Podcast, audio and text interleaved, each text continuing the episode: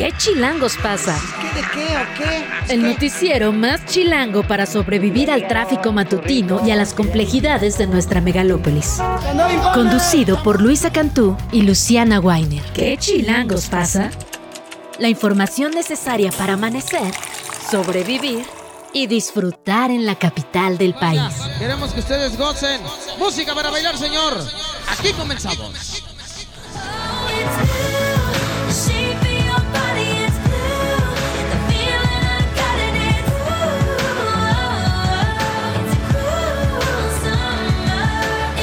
Mañana, dos minutos. Empezamos este jueves 7 de diciembre con Cruel Summer de Taylor Swift, porque fue elegida por la revista Time como la persona del año 2023.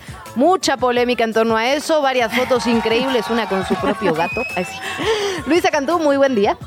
Muy buenos días, Luciana Weiner. Yo voy a leer un tuit de Carolina Rocha que me representa, aunque tal vez Ah, ya lo persona de leí. este me Ay. Luisa Cantú, no puedes. Un mundo en guerras, un mundo en recuperación económica, un mundo que encara el cambio climático, un mundo que crea vacunas, energías limpias, un mundo en que la inteligencia artificial muestra avances y con ello retos, un mundo de posverdades y de progreso en tecnologías.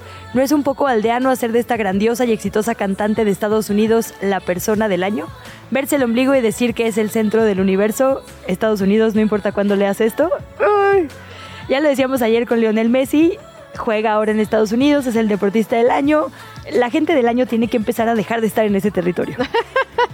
Bueno, sí, sí, es cierto que tienen una visión un poco sesgada. También hay que decir que Taylor Swift fue un maremoto este año, ¿eh? Sí, digo, Digo, tampoco es como que el, el Time vaya a revolucionar el- el- la política mundial, ¿no? A cada quien lo que, lo que le ocupa, pues. quizá debe haber otro ente responsable de nombrar a la persona del año y no Time, ¿no? O sea, como, no sé, no, ni me puedo imaginar quién sería un ente Bueno, por apropiado. eso están los Nobel aquí, déjale que haga su, su frivolidad en, en la portada. En fin, bueno, ya Luisa no- nos puso a llorar esta mañana. Saquen Taylor Swift, no merece estar en este programa. Está bien, está bien para empezar un jueves, sin duda. Si hubiera sido martes la pensaba. Pero Exacto, ya jueves, jueves, ya, por favor. O sea, agradece que no empezamos con peso pluma, amiga. Que no es que no haya sucedido aquí Exacto. muchas veces antes. Pero bueno. Jueves 7 de diciembre. Ajá, ese mero. Y dejamos, vamos a dejar de lado la música eventualmente y vamos a hablar de otros temas, por ejemplo, de la prueba PISA, de todo lo que implica para nuestro país el tema del retroceso en materia educativa en nuestro país y el mundo, hay que decirlo, porque Sí. la verdad es que eh, hubo un retroceso generalizado en cuanto a conocimientos adquiridos por estudiantes. Ahora bien, ya ayer hubo declaraciones del presidente de la República que la prueba PISA es neoliberal y que no le van a hacer caso. Bueno, hay sí, varios países que no le hacen caso. Creo que Ecuador, Bolivia, harta región latinoamericana, justo porque hay este discurso de que, pues sí, eh, eh, tiene un fin la OCDE en general, no con visión incluyente, ¿no? Es un debate, hay que decirlo. No, pero a ver, el tema aquí es que ignorar que hay un retroceso en materia educativa es realmente No, de sí. ciegos, sordos y mudos, ¿no? O y sea, el tema es un poco medirte contra ti mismo también, que es, bueno, lo hablaremos como dices al rato con Gilberto Guevara Niebla, pero pues sí, no te estás midiendo contra otros países de muchísima inversión en educación, te estás midiendo conra ti mismo. En, no, y- digamos, y, además deberíamos apuntar hacia una, una, inversión mayor justamente en educación, ¿no? Creo que a- hacia allí, hacia allí habría que apuntar y de alguna manera te da un mapa de dónde estamos ubicados, pues. No, independientemente totalmente. de que sea perfectible, independientemente del objetivo final de la OCDE, pero a ver, decir que una prueba es neoliberal, o sea, me parece que ya es como cier- una- un nivel de discusión que, bueno. Y bueno, toda la región de América Latina en realidad está en la parte, digamos, inferior de la media de la tabla. Entonces, como bien dices, ahí hay que revisar como región Tal y cual. revisar como mundo el retroceso post pandemia, qué implicó, digamos, y cuáles van a ser las consecuencias, digamos, las directas ahí están, ¿no? La falta de conocimiento y lo que eso implica para los demás aspectos de la vida de las infancias. Absolutamente. Y estar pensando en qué política pública se puede aplicar para ir subsanando esas, esos retrocesos, ¿no? Básicamente, que creo que es la parte que preocupa, que no se está haciendo, al menos no de forma clara, evidente y, digamos, generalizada. Yo pensé, Una- digo, sí, hay todo un nuevo modelo de escuela mexicana.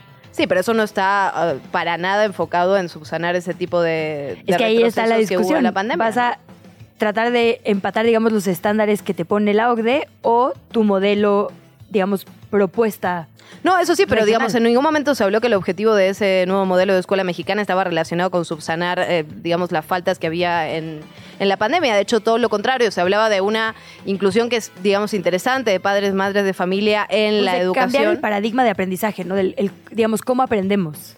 Absolutamente, pero digamos, no está relacionado con lo que, se ha visto, o al menos... Sí, hubiera habido pandemia, ¿no? hubiera habido ese modelo. Pues. Exactamente, es decir, o sea, yo lo que voy son acciones específicas enfocadas en mm. lo que ha ocurrido a nivel mundial, ¿no? Además, con la pandemia, con el cierre de las escuelas, con eh, incluso la salud mental de alumnos y alumnas, etcétera. Sí, pues lo hablaremos al rato con Gilberto Guevara Niebla. Hablaremos también con la comisionada Laura Lisset Enríquez sobre cómo proteger nuestra información, el gran tema, ¿no? de pues de estos tiempos, cómo le hacemos cuando estamos entregando datos que pueden ser utilizados en nuestra contra después. Todo esto que es legal, que no es legal, lo vamos a hablar más adelante y una vez más la COP28 porque bueno, hablando justo de problemáticas internacionales. Justo, justo, de gente con poder.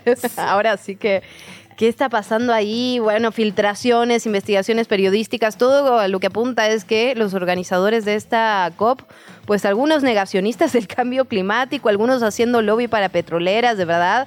Un, escándalo, ¿eh? Un escándalo. Eh, sí, escándalo se queda corto, ¿no? Sí. Pero bueno. debería ser un escándalo. No, no sé si llega a eso, pero debería ser un escándalo. Que fíjate que de la COP pasada, no sé si te acuerdas que la nota de escándalo fue que los muebles eran de IKEA o IKEA. Ah, que justo era como, sí, o sea, algún reportero, no sé si ocioso o talentoso, se asomó y fue de que todos los muebles son de IKEA, acusada precisamente de, pues no, ser respetuosa con el medio ambiente por esta, digamos, producción masiva y en molde de muebles. Y es eso, ¿no? Cuando uno se pone a rascar, quienes le encabezan niegan el cambio climático, los muebles, la comida. Por ahí hubo una protesta en una de las COPs también, ¿te acuerdas? Que les dieron comida vegana y mucha gente salió a decir, a ver, esta comida tienes que, no sé cuántas deforestaciones tienen en mi país por hacer esta quinoa orgánica. Y se salieron a comprar pollo frito y comieron eso en protesta muchos países. Es decir, un espacio polémico, ¿no? Justo sí, absolutamente. ¿Quién manda en, ese, en esa materia? Bueno, lo vamos a hablar con Eugenio Fernández y yo me quedé pensando, digamos, en lo que nos había dicho la otra vez, ¿no? Esto de no es el mejor lugar, no es el espacio ideal, falta mucho por hacer en la COP, pero es lo que tenemos, digamos, lo poquito que tenemos. En fin, también hablaremos en temas bastante más amables sobre la otra feria, ¿no? Hablamos de la Feria Internacional del Libro de Guadalajara, pero también de la otra feria, una feria independiente con editoriales eh, independientes. Lo vamos a platicar con José David de la editorial Gato Blanco. A ver qué nos tienen preparado. Es este sábado, entiendo. Es efectivamente este sábado la otra feria. Es 40 editoriales independientes, sábado 9 de diciembre, entre 11 y 19.30 en la colonia Doctores. Ahí hay entrada libre y diciembre es un mes de harta fecha, harta fecha, ¿eh? harta feria de libro. Está esa y viene también la de la Alameda. Ah, sí. Eh, al cierre de diciembre. Entonces, pues mucho. Y la feria navideña, y la feria del ponche. Claro, se ponen los Reyes Magos para tu fotografía. Yo sé que espera. Mira, ahí sí, ahí sí le pone onda. Ahí sí, mira la que sonrisita, jajajiji. bueno, a lo mejor pueden poner a Taylor Swift ahí, insisto, no como persona del año, sino a la feria de la Alameda. Empezamos porque ahora sí que harta información. Harta información. Venga. La secretaria del Tesoro de los Estados Unidos, Janet Yellen, inició una visita aquí en la Ciudad de México con la intención de coordinar acciones para combatir el tráfico de fentanilo. En su primer mensaje, después de esta gira, Yellen dio a conocer que se sancionó a 15 personas y a dos compañías relacionadas con el cártel de los Beltrán Leiva, que consideran las autoridades estadounidenses uno de los más poderosos y grandes en materia de tráfico de drogas. La funcionaria estadounidense dijo que actualmente la mayoría de los precursores para elaborar el fentanilo lo vienen desde China, pero se sintetizan en México. También consideró que el tráfico ilegal de sustancias es una amenaza de seguridad nacional y una crisis sanitaria con altos costos para ambas naciones. La voz de Janet Yellen. La sólida relación entre el Tesoro y sus instituciones financieras, solidificada a través de reuniones periódicas como esta, nos ha permitido discutir temas como tipologías de finanzas ilícitas que involucran a los dos países con desafíos de cumplimiento que pueden enfrentar preocupaciones relacionadas con la eliminación de riesgos y la repatriación de dólares a México el Tesoro también ha trabajado arduamente para intercambiar información operativa con bancos en ambos lados de la frontera.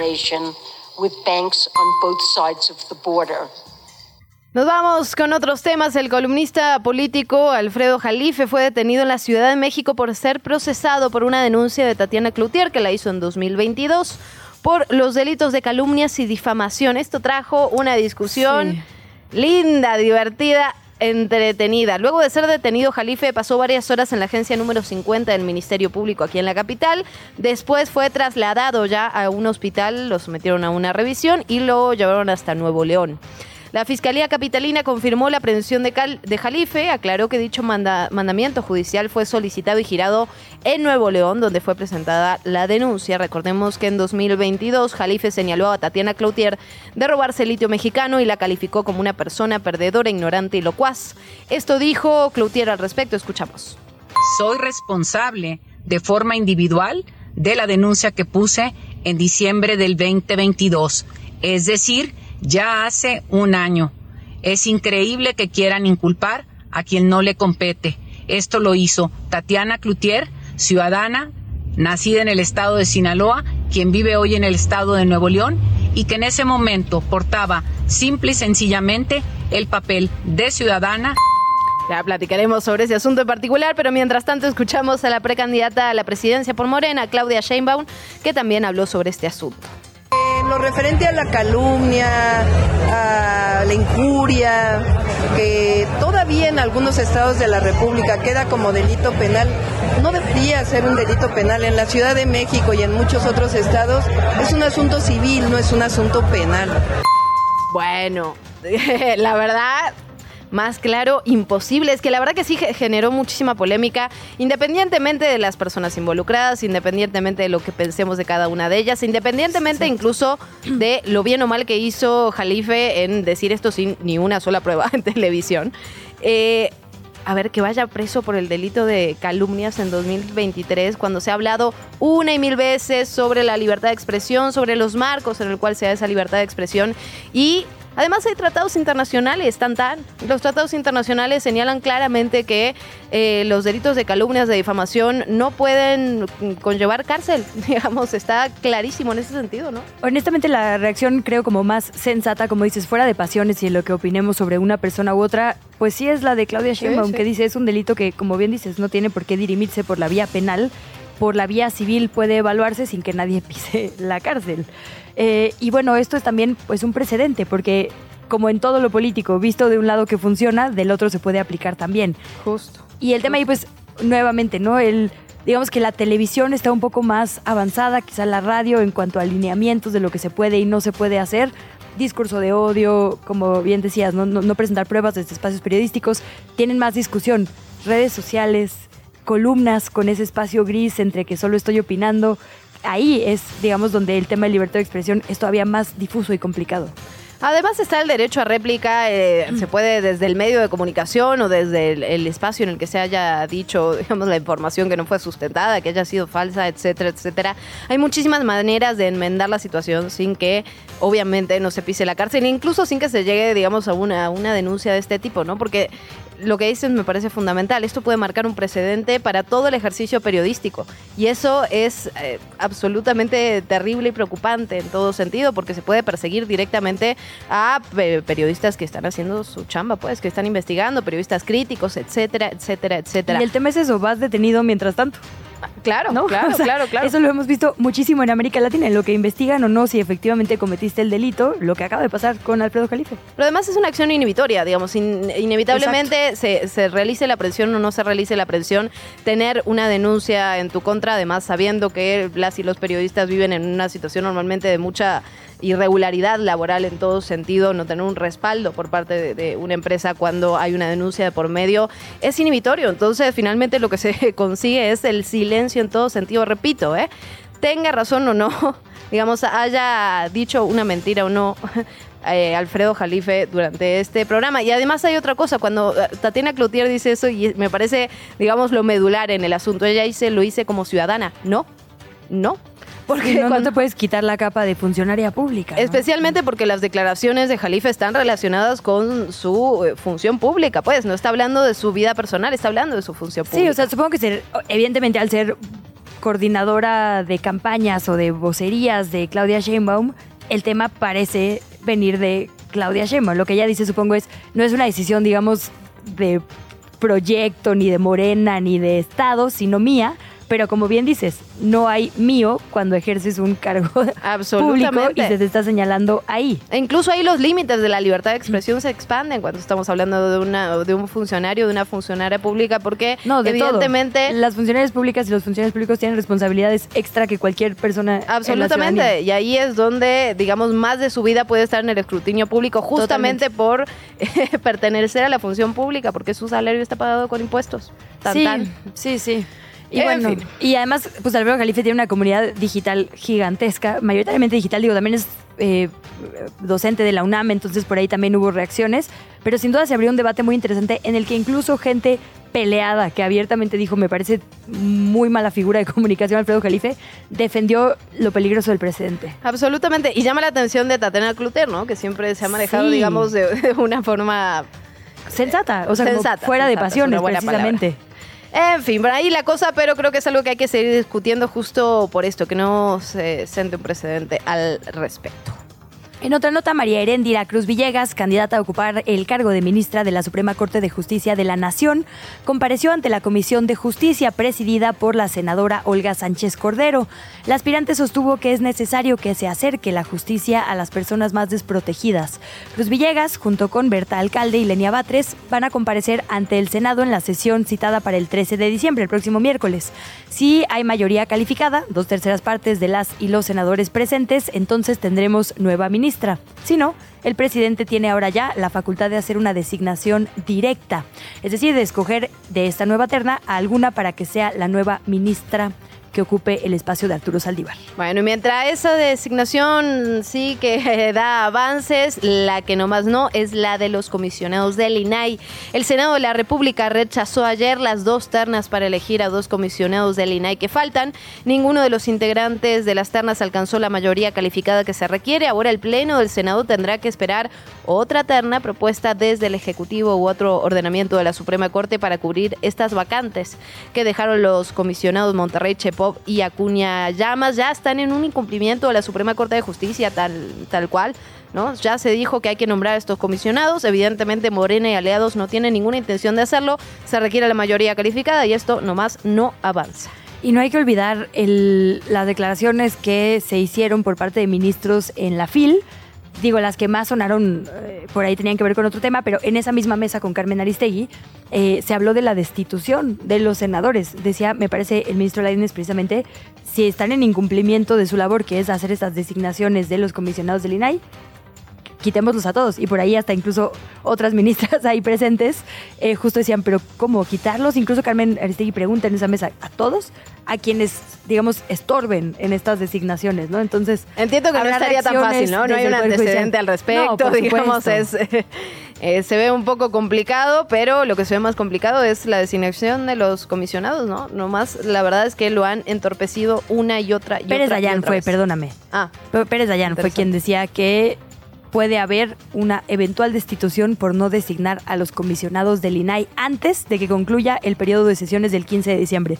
Lo cierto es que no hay precedentes, pero quien tiene la última palabra en absolutamente todo lo judicial, digamos, pues tal cual, es la Corte, ¿no? Entonces, si por lo menos amplían esta discusión, seguramente habrá un paso más en la confrontación entre poderes. no creo que no creo que tengan facultades para eso, la Sería verdad. un pero bueno, escándalo, la verdad. sería- sí, la verdad que no, no, no lo veo, pero bueno, también es cierto que han que ya han sesionado sobre el asunto, que ya han instruido al Senado para que nombre y no les importa. Ahí el tema es, digo, y también lo que han argumentado desde el Senado en reacción, el propio Krill decía, ¿no? Pasar por encima de la voluntad popular que eligió, pues sería absolutamente contradictorio a la Constitución también. Sí, no, la- o sea, me parece que eso fue un comentario, digamos. De subir el tono, es lo que digo. o De sea, subir se- el tono, se sube exactamente. el tono pero, también desde ese lado. O sea, lo cierto es que no se ha subido el tono. O sea, lo cierto es que las, las no se han hecho las, las designaciones y, y ya, y no pasa nada. Y pasa una y otra y otra y otra vez y no pasa nada. y en medio de todo esto, Como si esto fuera Delgado. poco. El coordinador de Movimiento Ciudadano y también senador de la República dijo que el bloque de contención, bueno, que así le pusieron ellos, estaba muerto. Pueden seguir siendo su bloque de oposición. El bloque de contención está muerto. Ya no hay manera de que pueda haber una negociación para poderlo integrar. Está muerto. Movimiento Ciudadano entonces queda fuera del, del bloque de contención. Muerto. Pues claro, alguna reacción tenía que haber, haber bajado a Samuel García de la contienda por la presidencia de la República y ahora dice ante el Así lo dijo tal cual, ¿no? Que va se pensaba a que ser- era gratuito. Así va, la venganza va a ser en donde más pues le duele a la oposición, que es el poder que tiene bloquear reformas en las cámaras. En fin, en otra nota y en otra información bastante interesante, las Comisiones Unidas de Relaciones Exteriores y de Relaciones Exteriores de Europa avalaron el dictamen para que se ratifique el nombramiento de Omar Fayad Meneses como embajador de México en Noruega. A ver, hubo esta sesión con senadores y ahí eh, el expriista respondió, digamos, a lo que pasa siempre, ¿no? Una serie de cuestionamientos, de preguntas sobre su idoneidad en el perfil para ocupar el cargo, temas de seguridad, medio ambiente, economía, etcétera, etcétera. Pero, digamos, el momento culmine de este momento, y ahí es cuando creo que queda evidenciado que finalmente estas, digamos, este tipo de discusiones, de preguntas, pues son casi, casi que simbólicas, ¿no? Porque imagínate que yo te hago una entrevista de trabajo, Luisa, y te digo, y yo digo, ahora pues la verdad no tengo ningún mérito, ninguno, ninguno. Si en ¿no? el país de vengo a aprender, no Exacto. tengo ningún mérito, pero llevo mucho tiempo aquí, entonces denme algo. Entonces, ya, pero ya estoy aquí. Mejor lo escuchamos y lo platicamos. Que la verdad, la verdad, la verdad, yo no me considero que tengo ningún mérito para ser embajador. Ninguno. Gracias que me los han visto y a quien me los vea, pero en, en lo personal creo que tengo experiencia porque he trabajado muchos años y he estado muchos años en el servicio público. El famoso no tengo experiencia, pero soy trabajadora, amiga. Sí se ha relajado bastante Omar Fayad, ¿no? Ahí en sus videos Sí. de antro, de DJ y todo. Sí, ya, ya, ya. Pero bueno, Pero la- aún así fue ratificada su idoneidad, ¿cómo ves? así es. En fin, bueno, eso es parte de lo que es noticia el día de hoy, pero hay más, hay más. Seguimos con la información. Una investigación de la organización Tojil y el diario Reforma reveló que Javier Tapia, jefe de administración del Instituto Politécnico Nacional, y Marco Antonio Ramírez, el coordinador de imagen institucional, están involucrados en un esquema de triangulación de recursos públicos por 3.300 millones de pesos. Todo además a través de una red de empresas fantasma. El IPN ya se pronunció, lo hizo ayer por la noche, respondió que de existir alguna investigación por parte de las autoridades, el IPN mantiene una disposición total para proporcionar la información que se requiera. El instituto dijo que de recibir una resolución en contra de algún servidor público se va a actuar conforme a la ley. Afirmó también en este comunicado que hay cero tolerancia a la corrupción y la impunidad y que se mantiene el compromiso con las y los mexicanos para que se rindan cuentas ante la ley. Bueno, y nos vamos al Tribunal Electoral porque eh, ya Luisa se está El riendo. verdadero Juego de Tronos. Juego sí, de Tronos qué temporada. cosa, o sea, el juego de la ocho. silla, ¿no? Ya están así de... ¿Qué, qué de la onda? silla mucho más apropiado. sí. A ver, la sesión de la Sala Superior del Tribunal Electoral del Poder Judicial de la Federación de este miércoles se pospuso para el jueves en medio de divisiones, digamos, divisiones entre magistrados, magistradas. Fue interesante porque primero la sesión, que siempre son los miércoles a las 12, se difirió una hora, lo pusieron en las redes sociales. De repente a la 1 y 10, una 15, yo me conecto, 500 personas en la sala de espera. el tribunal más Obviamente no por chismecitos, ever. sino por cubrir Obviamente, lo que estaba en del día. Claro, claro. la cuestión electoral de nuestro país. Esperamos ahí y esperamos y esperamos. Finalmente, como a las 45 minutos, ¿eh? dijeron que se cancelaba la sesión, que se pasaba para el jueves. No hubo ni siquiera una explicación de por medio. Y hay que decirlo, ¿no? Hay que ir como sumando las fichitas. Luego en, redes y medios eh, les quería recomendar justo la columna de Ricardo Rafael, que siempre tiene el pulso del Tribunal Electoral, la verdad. Pero hay que decir que el martes pasado, eh, esta, esta bonita imagen que dio la vuelta en redes sociales de Felipe de la Mata, Felipe Fuentes y Mónica Soto, que no fueron al informe de actividades del magistrado presidente de Reyes Rodríguez y eh, se fueron a desayunar, subieron una foto a Twitter. Se le vio a la magistrada Janino Talora ahí solita en las sillas. Y esto se va profundizando y profundizando. Entonces, interesante. En 2019 se sabe que hubo presión por parte del Ejecutivo para que Janino Talora dejara eh, de ser magistrada presidenta. Después de eso, en el 21, se armó una revuelta, creo que sin, si no había precedentes, ¿no? Para eso, donde cinco magistrados magistradas votaron en contra de eh, Vargas, que en ese momento era magistrado presidente. Y ahora, pues parece que va para allá. Habrá que ver qué pasa en estos días. Habrá que ver qué pasa hoy, ¿eh?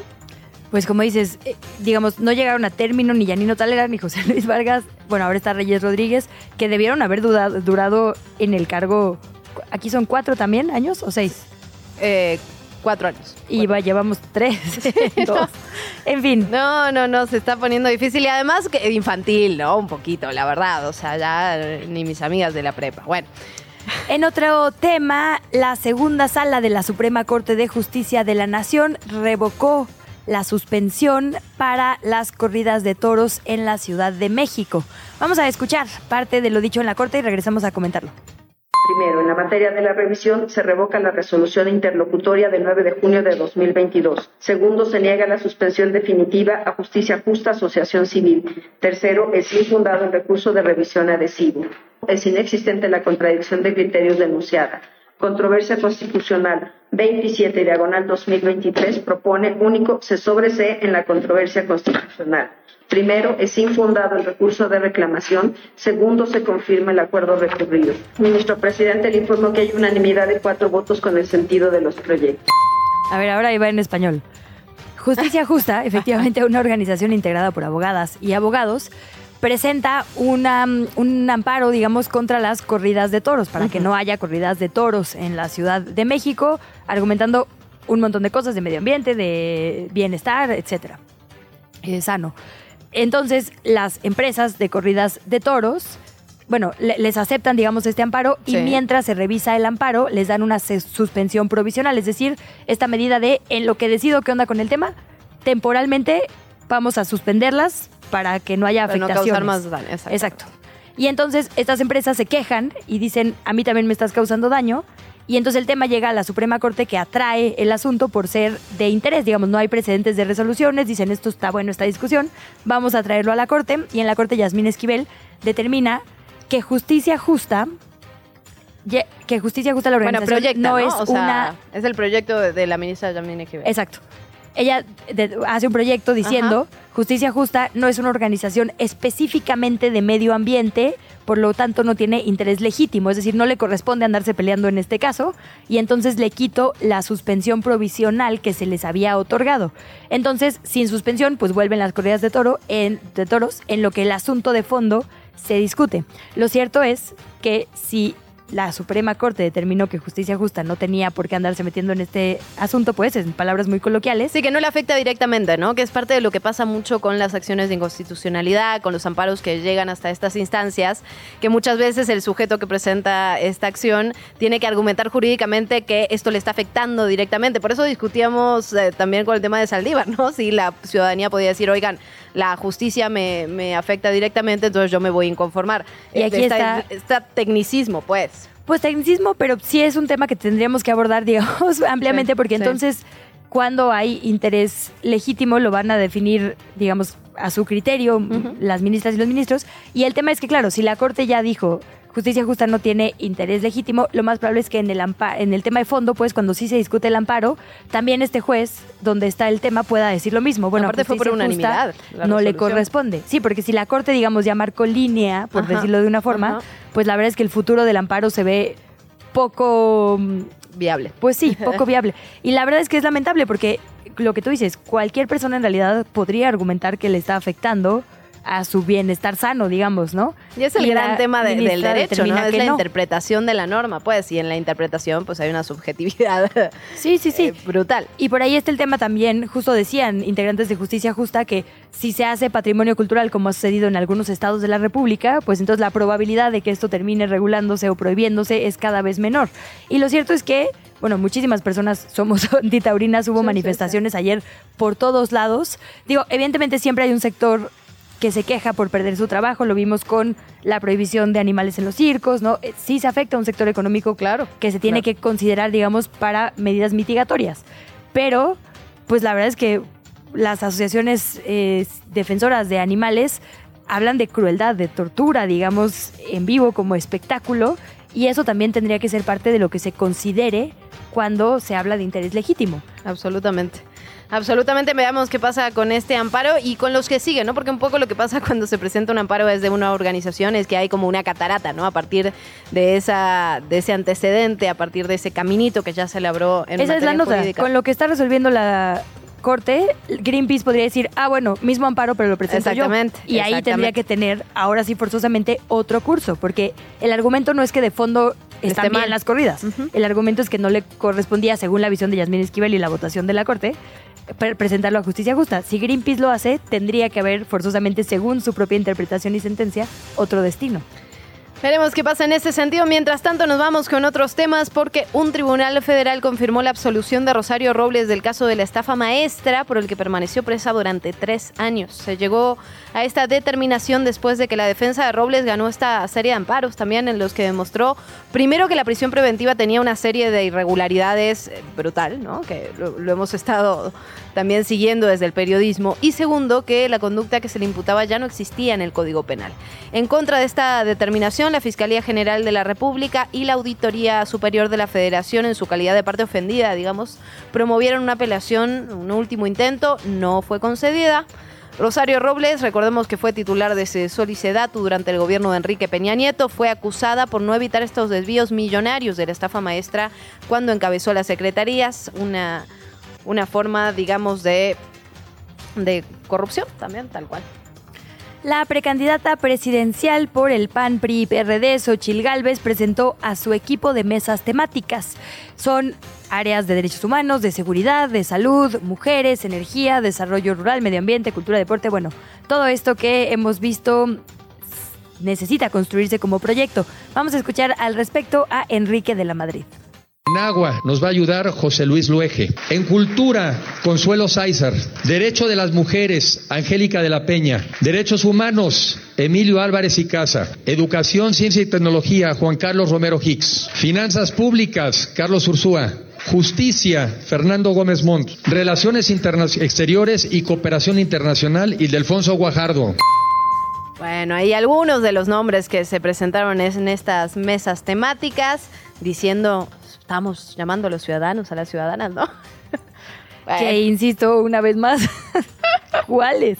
¿Quién de esas personas Eh. no tiene antecedentes de puestos políticos? Pues, pero bueno, ella, ella insiste en que es un proyecto ciudadano y lo cierto es que sí será interesante ver estas mesas temáticas de ambos lados, ¿no? Sí, sí, tal cual. Cómo convocan, a qué voces convocan y ya, ya un poco incluso con los nombres de las mesas podemos saber, no es lo mismo decir feminismo que mujeres, ¿no? Por dónde van a ser las convocatorias y será interesante ver finalmente qué proyecto construyen, porque lo cierto es que muchas veces la plataforma política es un copy-paste de lo que los partidos reciclan por años y lo suben al INE. Ojalá se construyan de ambos lados y bueno, Movimiento Ciudadano que está en pausa por ahora, proyectos que la ciudadanía pueda leer y decir, ah, con esto voy a votar. Absolutamente. ¿Y ¿En cuánta disposición están para negociar, por, para tener diálogo con los diferentes sectores, ¿no? Que era parte de lo que hablábamos, creo que en, el- en los primeros nombramientos con respecto a Claudia Sheinbaum, había algunas figuras que si bien pueden estar legitimadas en un montón de campos, no parecía que el lugar en el que estaban iban a tener un diálogo muy abierto con las instituciones a las que suponía que iban a, a, digamos, a enlazar, ¿no? Eh, en fin, veremos cómo se articula esto. Mientras tanto, eh, el aspirante a la presidencia de la República por Morena, PT y El Verde, Claudia Sheinbaum, declaró ayer en un encuentro con medios de comunicación que casos como el de Ayotzinapa duelen, prometió que de ganar la presidencia de la República le dará continuidad a las investigaciones. Esto lo hizo ahí en Zumpango, en Guerrero, y la verdad es que, bueno, declaraciones de este tipo enojan de alguna manera, ¿no? Cuando vimos como en este sexenio hubo un avance en efecto al principio respecto a la investigación de los 43 estudiantes de Ayotzinapa. Se hicieron muchas, muchas promesas en la campaña y ya desde el gobierno y lo cierto es, y lo hemos hablado aquí en, las últimas, en los últimos meses, cuando se llegó a tocar al ejército, cuando llegó hasta ahí la investigación, cuando se tenían las pruebas, cuando se tenían los casos, no los dejaron avanzar. Entonces, nuevamente una narrativa que se va a hacer justicia en el caso de los 43 y pues, ojalá, pero suena difícil al momento en el que estamos. Desde la redacción de ¿Qué chilangos pasa? Fer Guzmán, que me está viendo feo desde que critiqué a Taylor Swift hace 45 minutos. Es que, ay, es que de- hasta, hasta yo que no escucho Taylor Swift, amiga. Alguien tiene que ser la señora enojada de esta mesa. De nada. Así las No. dejo ser las Swifties. Estoy completamente de acuerdo. Yo soy Swiftie y señora enojada al mismo tiempo. Excelente. Pero, mi pero es el. Times, pero es el Times. Es como, es como si le pidiéramos a Vogue que nombrara, no sé, al siguiente embajador de La Paz. Sí, exacto, ¿no? A cada quien las responsabilidades que tiene, oiga, no sean así. ¿Qué le van a pedir a Taylor? ¿Qué más quieren de Taylor? ¿Qué más? ¿Qué más? Leave Taylor alone. ¿Se acuerdan de ese video viral de Britney? Por supuesto. Ahora, ¿cuánta razón tenía? A ver, Y- y- te lo sí, decía a ti. Luisa. Cantú. Sí, No, sie- siempre fui Talking Team Britney. Time, voltea a ver a Britney. Ella sí. no. De hecho, también podría haber sido una gran persona del año porque este fue un gran año para Britney Uy, también. sí, cierto. Para la reivindicación, digamos, claro, de mujeres teniendo derecho a sí, que expresar una- que estaban siendo explotadas. Tal cual. sí, Y y juzgadas juzgadas por presión su mediática maternidad. durísima, ¿no? No, yo también creo que la voz de Taylor Swift es, digamos, fundamental en este momento, solo no sé si la más fundamental. Es, Nah, esta- ay, por supuesto. Pero digamos que para el Times bueno, iba a ser complicado poner a otra persona. Pero venías a hablar de algo más, Fer. Sí, acuerdo. O no. Oh, yo, O era yo- una yo- excusa. yo soy feliz de venir a hablar de Taylor Swift cuando quieran. Lo sabemos, nos queda clarísimo, amiga. Bueno, eh, sí, les venía a contar estas épocas decembrinas. Generalmente no solemos tener mucho tiempo para leer eh, como quisiéramos durante el año, pero precisamente las vacaciones de Navidad pues, son buenas fechas para darnos un tiempito, sentarnos a leer todos los libros que tenemos pendientes, pero también a leer nuevas cosas que llegan a nuestra mesa. Y en ese sentido les cuento que la Ciudad de México va a regalar más de 20 mil libros en estas fechas. Se nos adelantaron los Reyes Magos Qué y bueno. Santa Claus. Y estos libros se van a repartir bajo el programa Libros para la Banda, una iniciativa de la Secretaría de Cultura de la Ciudad de México y del Fondo de Cultura Económica y los Pilares, que busca fomentar el hábito de la lectura entre los ciudadanos. Eh, la secretaria de Cultura de la Ciudad de México, Claudia Curiel, informó que estos libros serán repartidos en 40 puntos de nuestras 16 alcaldías, como plazas públicas, parques, los pilares, eh, que, bueno, por sus siglas son puntos de innovación, libertad, arte, educación y saberes, pilares, festivales. Y bueno, los libros que se van a repartir son de diversos géneros, pero en su mayoría van a ser ciencia, historia, ficción, géneros juveniles. Y si quieren saber exactamente qué puntos se van a repartir, lo pueden consultar con Chio Sánchez, que detalla todo en el portal de Chilango. En su nota Libros para la Banda, regalarán 20.000 ejemplares en la Ciudad de México. Y por otro lado, aprovechando también que van a regalar libros, no sé si ya han escuchado, porque ya para estas fechas se convirtió en una tradición decembrina de lectores, el Guadalupe Reinas. El Guadalupe Reinas 2023 ya empezó, ya se, le- les, para quien no sepa, les cuento un poco, hay una asociación que se llama Libros Before Tipos, Before Tipos como libros antes que hombres. Maravilloso. Entonces, esta es la primera asociación civil de lectoras que difunde la obra escrita de diferentes autoras y, analiza desde sus ex- y las analiza desde sus experiencias.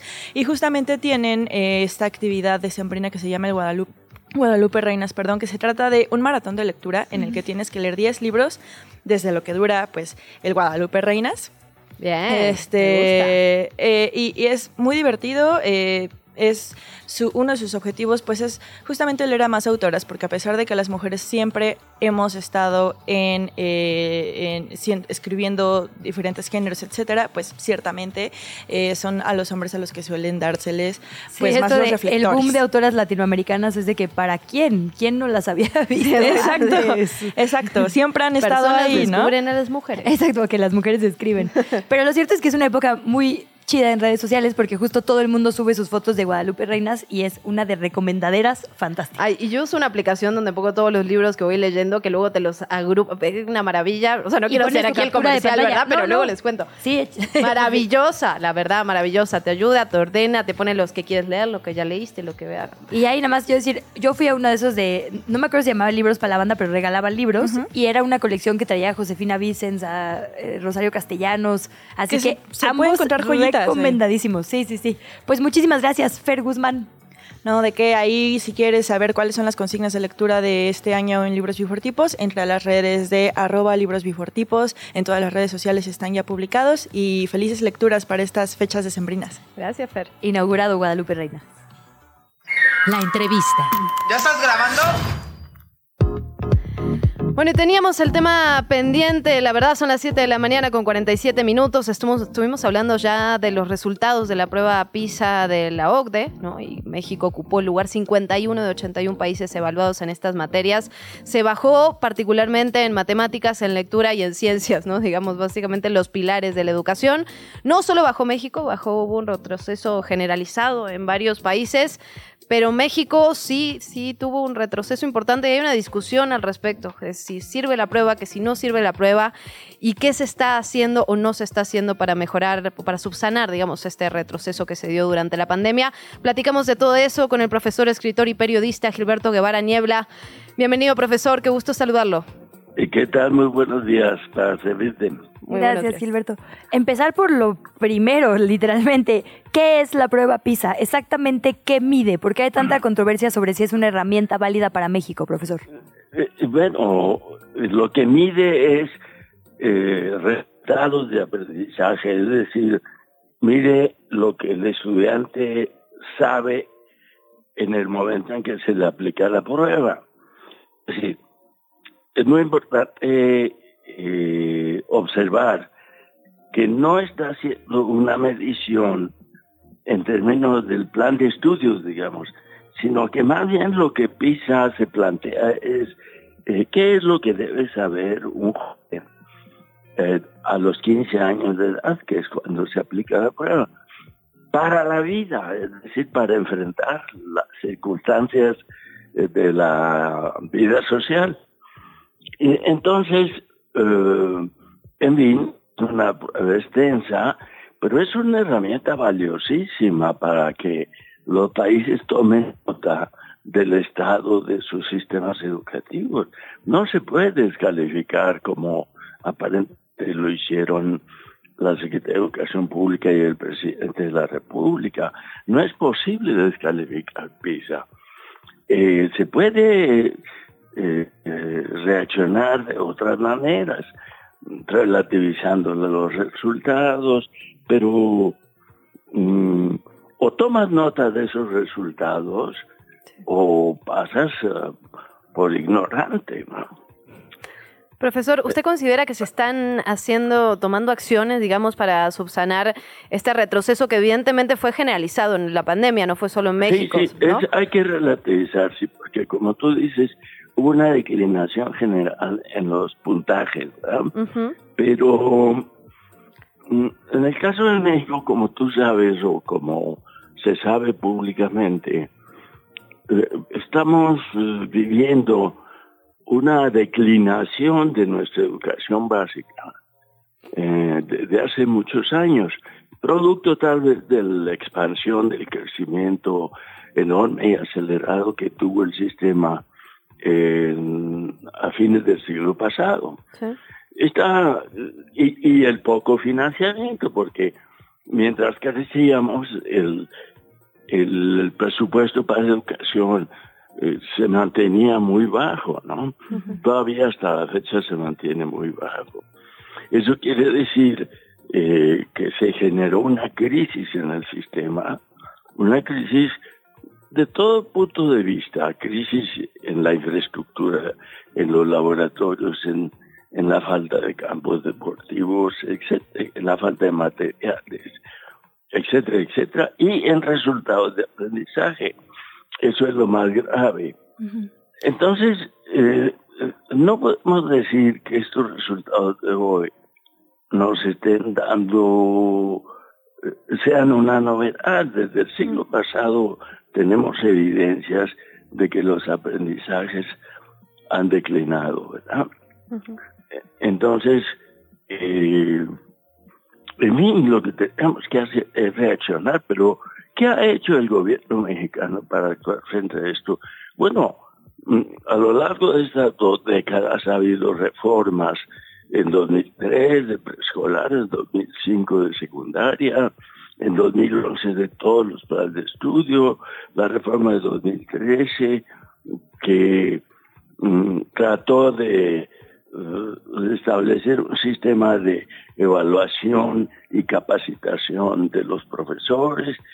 En 2017 se hizo un nuevo plan de estudios y, y en este sexenio a lo largo de cinco años o cuatro años, el gobierno se abstuvo de hacer, eh, lo que hizo fue castigar al sector educativo financieramente. Ustedes saben, o bueno, se sabe muy bien, que el presidente tiene prioridades o programas prioritarios que son las asignaciones directas de dinero, el TENMAI, etcétera. El presidente lo que hizo es canalizar un altísimo porcentaje del presupuesto eh, público, del gasto público, hacia sus programas prioritarios, quitándole dinero a educación. Incluso las partes de educación que sirven al pueblo, como la educación indígena o la educación rural de las escuelas comunitarias, pues ha sido castigada. La educación para niños discapacitados, eh, la educación para migrantes, la educación, tú sabes, las escuelas de tiempo completo y otros servicios eh, desaparecieron o han sido enormemente castigados. Entonces uno no entiende por qué un gobierno que se dice defensor del pueblo castiga la educación del pueblo. La educación básica, que es lo que estamos discutiendo con la prueba PISA, puesto que la educación básica termina en secundaria, este, es la educación del pueblo. Eh, el, pueblo no llega a la universidad, pero sí va a primaria y sí va a secundaria. Profesor, preguntarle, digamos, además de todo, todo, esto que ya nos decía sobre la necesidad de invertir más recursos en educación, digamos, partiendo de que sí usamos la prueba PISA, ¿cómo tendríamos que medirnos? ¿Contra quién? ¿Tendríamos que superar a la región de Latinoamérica, a la región de Norteamérica? ¿Simplemente mejorar en nuestro propio puesto? ¿Cómo sería, digamos, saber si vamos mejorando? ¿Cuál es una meta, digamos, viable para México? Eh, bueno, yo creo que puedes tomar como referencia al mundo entero o solo a la región latinoamericana pero yo creo que lo más importante es compararte contigo mismo. Mm. Eh, ¿Cómo estabas, cómo estás y cómo quieres estar? Porque aquí hay un elemento, cuando interpretamos los datos de PISA, lo hacemos desde, eh, un punto de vista valorativo. Tenemos, somos pesimistas o somos optimistas, mm, más o menos optimistas, ¿no? Pero la verdad es que lo que se refleja es la visión, que las expectativas o la idea que tenemos de México, de nuestro país y de su educación. Es decir, quienes tenemos una idea de, ambiciosa, pensamos que México debe crecer, ser un país rico, eh, igualitario, etcétera, etcétera, creemos que lo que debemos tener es un, un nivel, un sistema educativo de primera calidad, de excelencia. Y por tanto, estos resultados nos parecen patéticos. Eh, necesitamos subir nuestros resultados para mejorar nuestro país. Lamentablemente en México, fíjate, eh, voy a hacer esta observación, parece que la educación no nos interesa. Los políticos no, la pelan, ¿no? no le prestan atención. Y segundo, el público, incluso los papás, eh, se mantienen muy pasivos. El gobierno nos impuso este último año escolar, en agosto, un nuevo plan de un nuevo libro de texto arbitrariamente, sin consultarnos. Y, todos nos resignamos y aceptamos lo que el gobierno hizo. ¿Cuál es hasta cierto punto indignante, modesto? ¿Qué pasa? ¿Acaso la educación no es el motor principal del desarrollo? Eh, no es la palanca con la cual podemos levantar a México y capacitarlo para enfrentar los desafíos que vienen, sobre todo cuáles, pues los desafíos de la tecnología, ¿no? Claro. Pero yo ahí preguntaba porque, por ejemplo, México en 2022 salió mejor evaluado que Brasil, eh, que Colombia, que Argentina, a diferencia del 2000 que estábamos abajo. Es decir, contra nuestra propia región sí estamos mejor evaluados este año, bueno, el 2022. Un poco, relativamente. Sí, sí. Este, como 20, mm, sí. e- Eso es verdad, pero, pero no debe animarnos mucho porque, eh, eh, porque, ¿cómo te diré? Eh, a mí me sorprende que México esté sobre Argentina, ¿verdad? Porque yo pienso que Argentina tiene un buen sistema educativo. Pero bueno, es una excepción. Es difícil en abstracto compararnos con, con otros países, incluso con América Latina. Que tenemos mm, mm, hacer es tomar los datos duros de PISA y hacer planes para mejorar. Pero aquí en vez de hacer planes para mejorar, hacemos planes para empeorar. Estos nuevos libros de texto que pusimos en primaria en secundaria son una basura. Son libros que imponen un de enseñanza para el cual los profesores fueron capacitados. Claro. Y, son además un método de enseñanza de proyectos, se dice, pero que son actividades eh, triviales, irrelevantes, que no desarrollan eh, la parte intelectual de los niños, que tal vez los niños se entretengan y se diviertan con los proyectos, el método de proyectos, pero el aprendizaje, el, el- el intelecto, mm, no crece con este método. Eh, por tanto, ah, tendríamos que revisar nuestra educación y, y- y una oportunidad de oro se va a presentar eh, con el cambio presidencial del año próximo. Pues veremos a ver si esto se da, profesor. De verdad agradecerle muchísimo eh, sus reflexiones, su tiempo en este espacio. Gracias, muchísimas gracias, Gilberto Guevara Niebla. Muchas gracias a ti.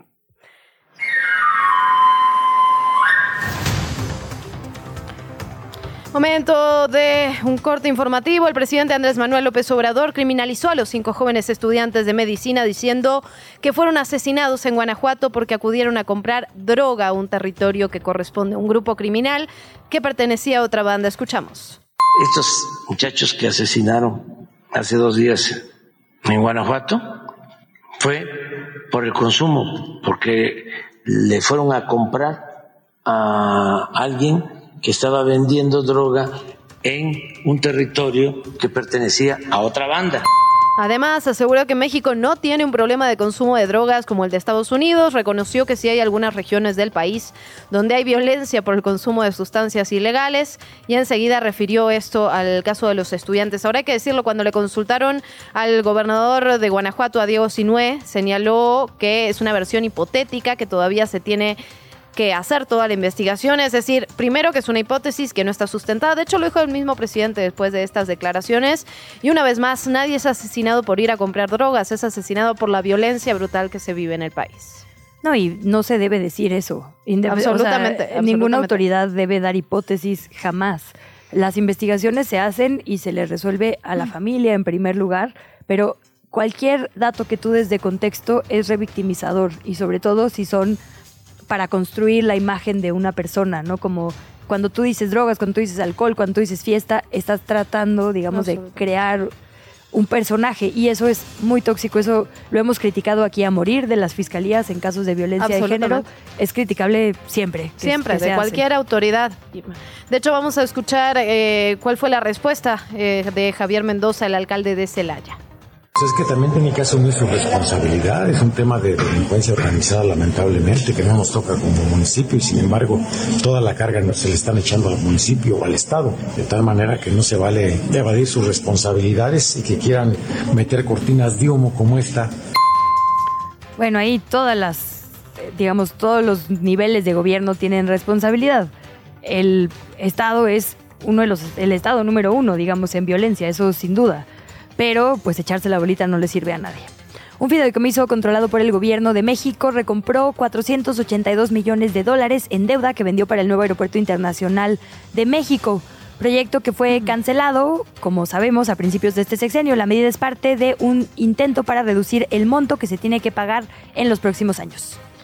Y Casa Frida, una organización que brinda refugio a personas de la comunidad LGBTIQ, inmigrantes asilados, denunció que elementos de la Secretaría de Seguridad de esta capital encapsularon a personas racializadas que acudían a una visita guiada a la Cámara de Diputados. De, acuerdo con Raúl Caporal, director de la organización, un grupo de 10 personas caminaban la vía pública hacia el acceso. De repente fueron abordados por 15 elementos de la policía que le empezaron a preguntar qué hacían en ese lugar.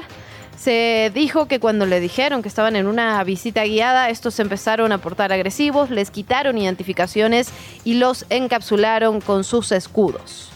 En otro tono, la Fiscalía de la Ciudad de México entregó cinco departamentos en la colonia Narvarte a familias que resultaron damnificadas en los terremotos del 2017. Estos departamentos fueron recuperados por el gobierno de la Ciudad de México después de un proceso de investigación por corrupción inmobiliaria. Cuatro de estos departamentos están valuados en 4 millones de pesos y uno en 6.5 millones porque tiene además un roof garden. Esto es lo que detalló, digamos, la fiscal Ernestina Godoy, pero escuchamos a continuación al jefe de gobierno, Martí Batres.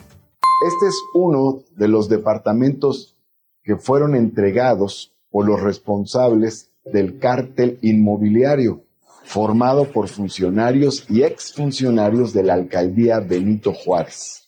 Este departamento ahora, junto con otros cuatro de este edificio, será entregado a damnificados de los temblores del 2017. Nos vamos o continuamos con el terreno político. La precandidata a la jefatura de gobierno, Clara Brugada, se reunió ayer con Marcelo Ebrard, el ex competidor por la candidatura a la presidencia de México, después de una ausencia prolongada, la verdad, en el escenario público y de aceptar los resultados del proceso interno de Morena.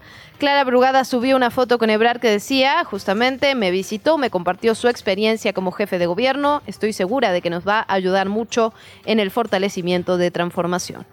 Y por el lado contrario, Santiago Taboada, el precandidato a la jefatura de gobierno por la alianza opositora, el PRI, el PAN y el PRD, habló sobre la posible ratificación de Ernestina Godoy como titular de esta dependencia. Consideró que sería una tragedia, así la llamó él. Lo hizo en una entrevista con el periodista Joaquín López Dóriga. Dijo que la gestión de la fiscal ha sido deficiente, así la calificó. Habló del número de delitos de alto impacto en la capital. Estas declaraciones se dan después de que sabemos el proceso legislativo tiene varias semanas en un estiralla floja y pues que la fiscal ha dicho también que la oposición está enojada con ella por las investigaciones precisamente del cártel inmobiliario nos vamos con información internacional. El expresidente de Perú, Alberto Fujimori, fue liberado tras un indulto humanitario concedido por el Tribunal Constitucional, esto a pesar de la objeción de la Corte Interamericana de Derechos Humanos. El exmandatario salió del penal Barbadillo en Lima en la tarde de ayer, estaba acompañado por sus hijos. Tiene 85 años Fujimori había sido condenado, recordemos, por ser autor de los crímenes de Barrios Altos y La Cantuta, cometidos en el 91 y en el 92, respectivamente, está ya fuera de prisión. Durante una sesión de UNESCO se aprobó la inscripción del bolero en la lista representativa del Patrimonio Cultural de la Humanidad. El objetivo es reconocer la relevancia y visibilizar a la comunidad del bolero. También la transmisión de sus conocimientos y la práctica de identidad. En 2022 se presentó precisamente ante la UNESCO el expediente binacional Bolero, Identidad, Emoción y Poesía Hechas Canción, de manera conjunta por la Secretaría de Cultura y el Ministerio de Cultura de Cuba. Te invitamos a seguir la conversación en redes sociales. Nos encuentras en TikTok, Instagram y Facebook como arroba que chilangos pasa. Y en Twitter desde la cuenta de Chilango, arroba chilango.com. 8 de la mañana con 11 minutos, es jueves y tenemos la Agenda Chilango. Orlando Oliveros la presenta. Agenda Chilango. Empezó la cuenta regresiva para las fiestas decembrinas y con ello llega el Brilla Fest 2023, la Navidad en el bosque. Brilla Fest está concebido en cuatro zonas: la Villa del Cascanueces, el Camino de Artaban, el Bosque de los Duendes y la Aldea de Santa. Disfruta de las historias navideñas que los Duendes Guía te compartirán. Lánzate al Parque Naucali en el Estado de México para disfrutar del espectáculo con toda la familia. Fiestas en la ciudad. ¡Jo, jo, jo! Santa Claus llegó a la Ciudad de México a bordo de una trajinera. Si quieres vivir el espíritu navideño por los canales de Xochimilco, aparta tu lugar en la ruta de la Nochebuena. Además de disfrutar un menú delicioso, podrás visitar a los ajolotes en su hábitat natural y una degustación de pulque tradicional. además de un concierto navideño.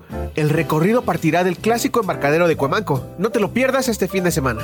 Bazar navideño. ¿Estás pensando en decorar tu casa? ¿Aún no lo haces? Te invitamos al Bazar Navideño de la Río Blanco, en la alcaldía Gustavo Madero. En este bazar encontrarás de todo, desde esferas, coronas, figuritas del nacimiento, pinos y más. Así que no lo pienses más. Lánzate a la Avenida Congreso de la Unión número 44 en este fin de semana. Música. La Orquesta Filarmónica de la Ciudad de México finalizará el año con un concierto muy navideño para celebrar estas fiestas con las mejores canciones de la época, como el Cascanueces, el Lago de los Cisnes, un festival de Navidad y paseo en trineo. El concierto será en la Sala Silvestre Revueltas del Centro Cultural Olinio Listli, en Periférico Sur, 5141, en la Alcaldía Tlalpan. Esto será este domingo, 10 de noviembre a las 12.30 del día y es totalmente gratis. Deportes. Ponte los tenis y lánzate a la carrera del centro histórico. Además de echarle la mano a la salud de tu cuerpo y bajar esos kilitos extra por las fiestas de fin de año, podrás recorrer lugares emblemáticos de esta zona de la Ciudad de México. El evento tendrá dos modalidades, 5 y 10 kilómetros. La edad mínima para participar es de 15 años. Agenda Chilango. Yo soy Orlando Oliveros y te invito a revisar la información de estos y otros eventos en chilango.com diagonal agenda. La entrevista.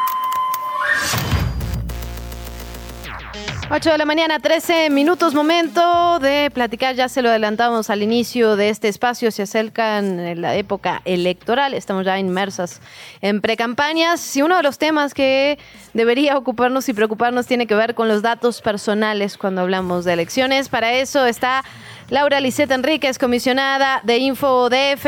Comisionada, ¿cómo está? Bienvenida. Qué gusto saludarles, muy buenos días. Muy bien, y pues aquí lista porque este proceso electoral, por supuesto que desata mucha controversia cuando se trata de tratamiento de datos personales. ¿De qué hablamos, comisionada, cuando decimos datos personales? Cuando yo era niña era el teléfono de tu casa, que no debías compartir con extraños, ahora es hasta la huella digital. Sí, queridas, pues miren, los datos personales son van desde nuestro nombre, nuestro eh, nuestro teléfono, nuestro correo electrónico y en la dirección de nuestra casa, hasta otros datos que son un poquito más complejos. Y podríamos estar hablando desde nuestra voz, nuestro iris, nuestra huella digital, nuestra firma, nuestra fotografía, los datos este, de nuestro expediente clínico, eh, nuestra afiliación religiosa. Varias, varios de estos temas eh, pues surgen a lo largo de las campañas y uno de los mecanismos más utilizados para eh, el robo de identidad, pues es precisamente la credencial del lector. En ese sentido, comisionada, ¿qué acciones podemos hacer los ciudadanos, los ciudadanas, los votantes, digamos, para de alguna manera cuidarnos o cuidar nuestros datos personales? ¿Qué tenemos que saber y qué tenemos que hacer?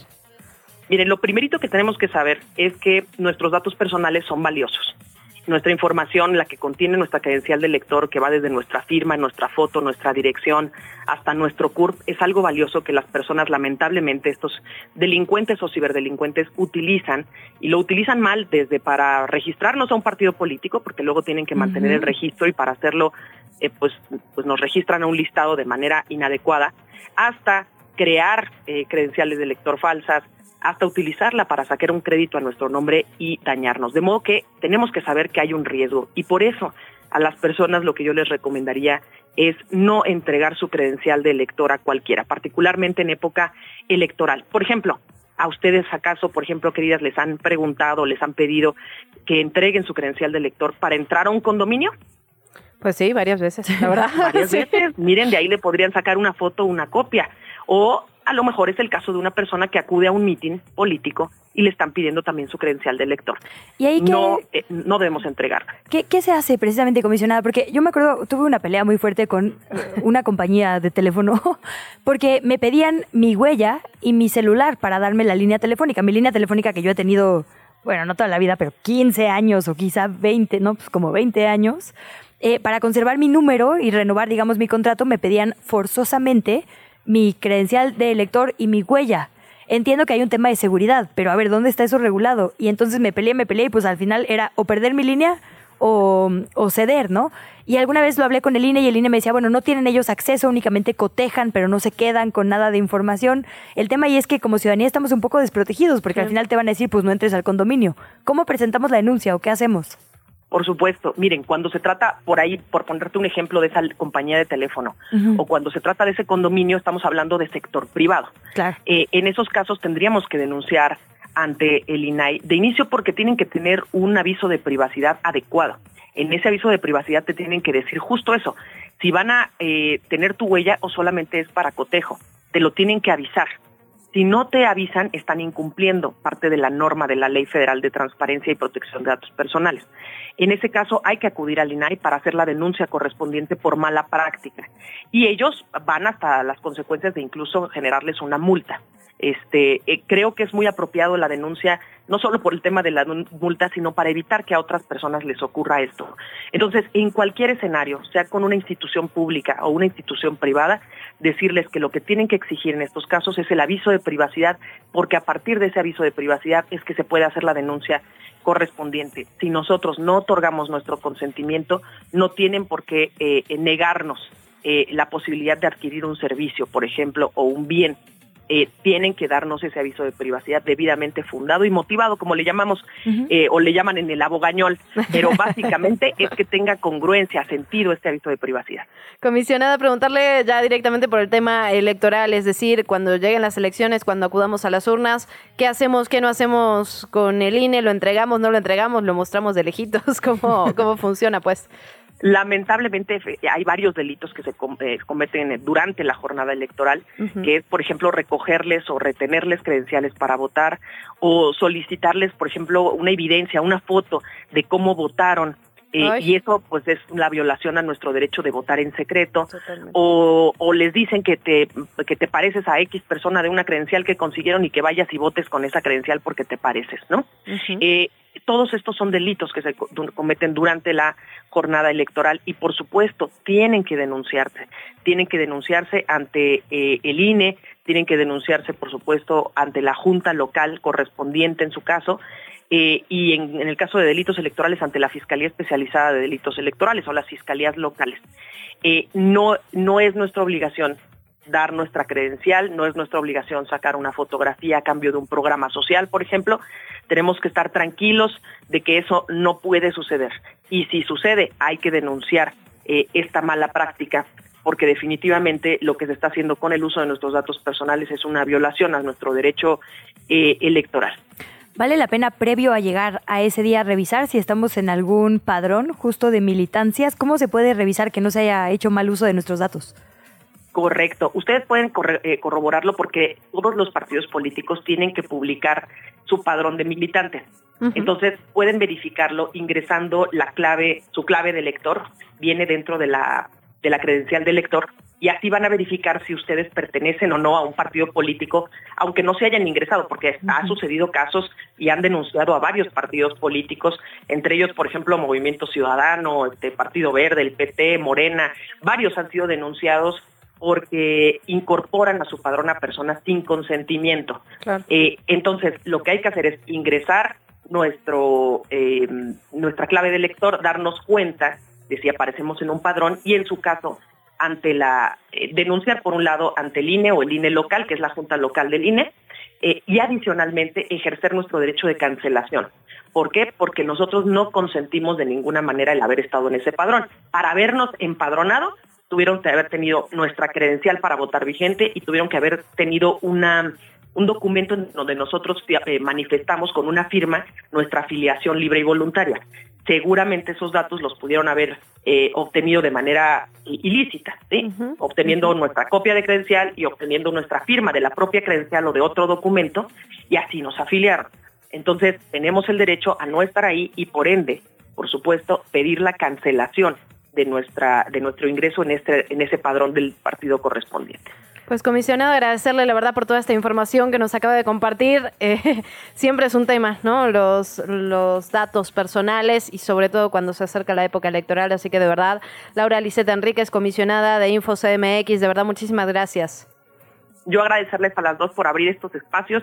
El tema sigue vigente y estoy a sus órdenes. A ver cuándo las visito de nuevo en su programa. Por favor, aquí. Y, e invitada también a la cabina, que, siempre estamos aquí solitas. Ay, sí. Ay, no, me encantaría. Vamos. Venga. Queda ya la invitación, queda la, la propuesta y queda la promesa. Comisionada, gracias. Que tengan lindo día. Hasta luego. La mañanera. Quieren prohibirla, imagínense. Vamos a actualización de la conferencia matutina. Se le preguntó ya, el presidente habló sobre esta detención del analista político Alfredo Jalife. El presidente dijo que ya se le liberó y que su detención no tiene que ver con una decisión del gobierno federal, sino de la Fiscalía de Nuevo León. En su opinión, se tiene que garantizar, estoy citando textual, la libre manifestación de ideas y que no haya censura.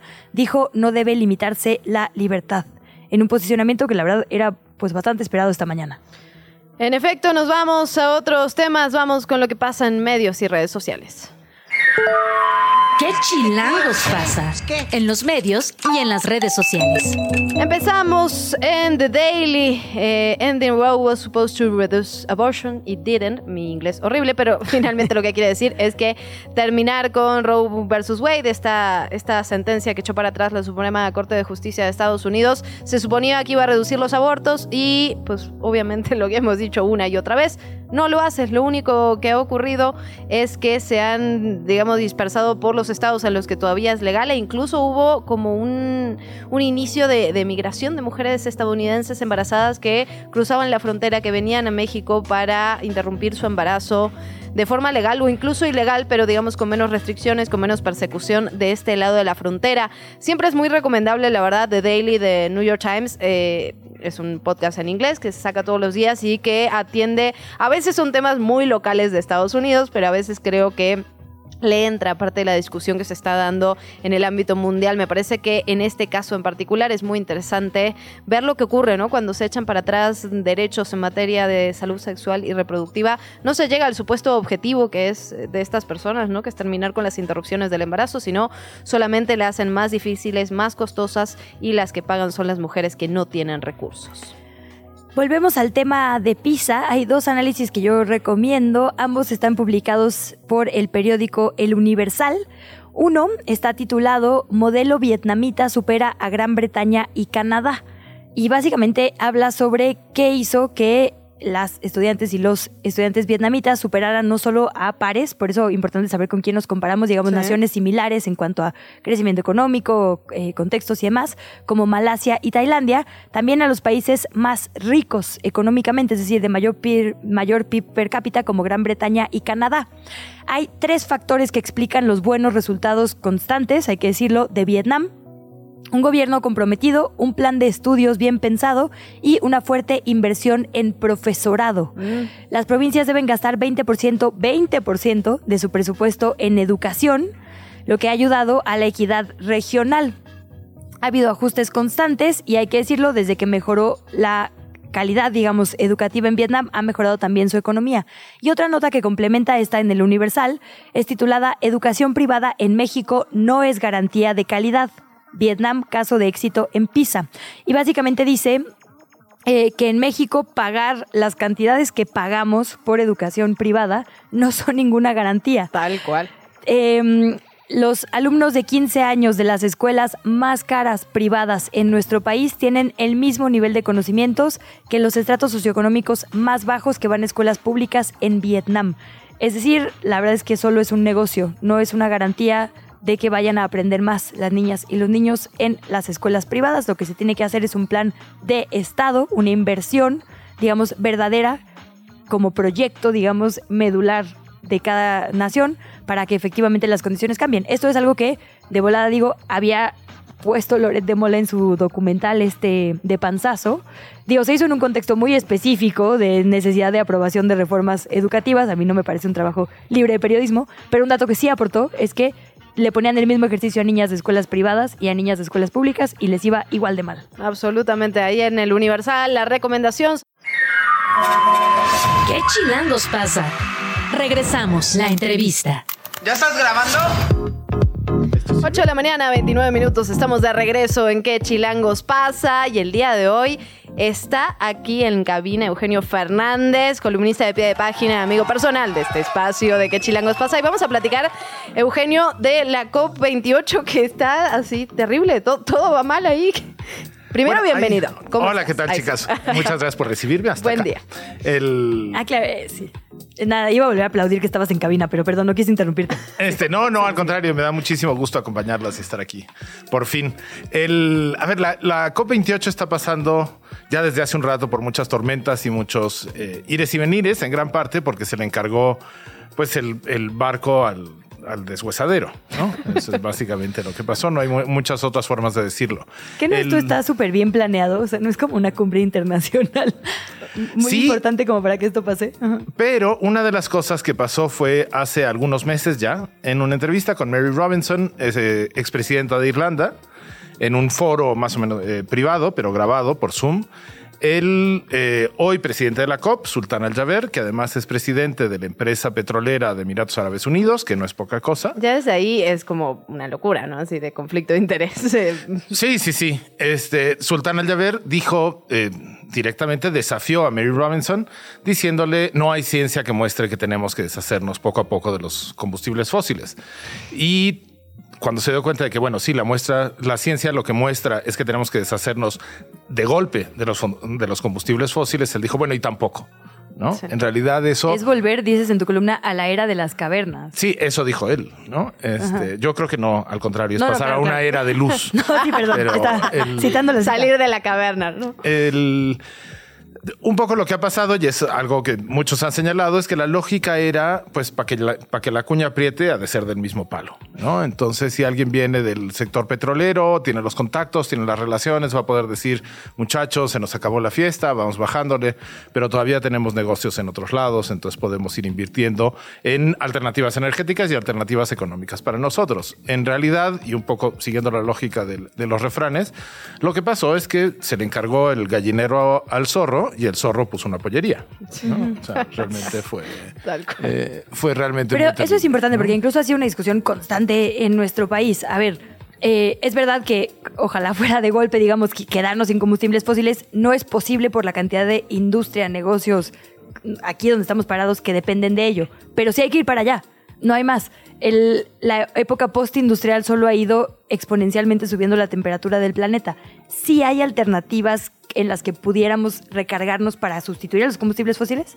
Sí, claro. En- O sea, de hecho, en México hay un montón de energías que se usan todos los días. El 70% de los viajes en la Ciudad de México se hacen en transporte público. Solo el 10% se hace en, bici- en bicicleta y un 20% se hacen en automóvil. Bueno, hay que fortalecer ese 70% para tener Primero, más coches, eh, eh, no más coches, más autobuses y más trolebuses que sean eléctricos, Sí. más viajes eh, Siempre decimos de que el movilidad RTP que activa. nos salva siempre. Sí. El superhéroe. más, eh, más movilidad activa, que es venir en bicicleta, aunque llegues a un programa de radio sudando como yo. este, eh, más, eh, más espacios para los peatones. Los autos son el 20% de los viajes, pero ocupan el 80% del espacio público de la ciudad, ganarles, ¿no? Esto ya implicaría una reducción de los combustibles que se consumen en la ciudad. Ahora, lo que estás haciendo con la movilidad así, por ejemplo, cuando se cambian las estufas de gas a las estufas eléctricas, es simplemente sacando el, costum- el, el consumo del combustible fósil de tu casa o de la ciudad y mandándolo a otro lado.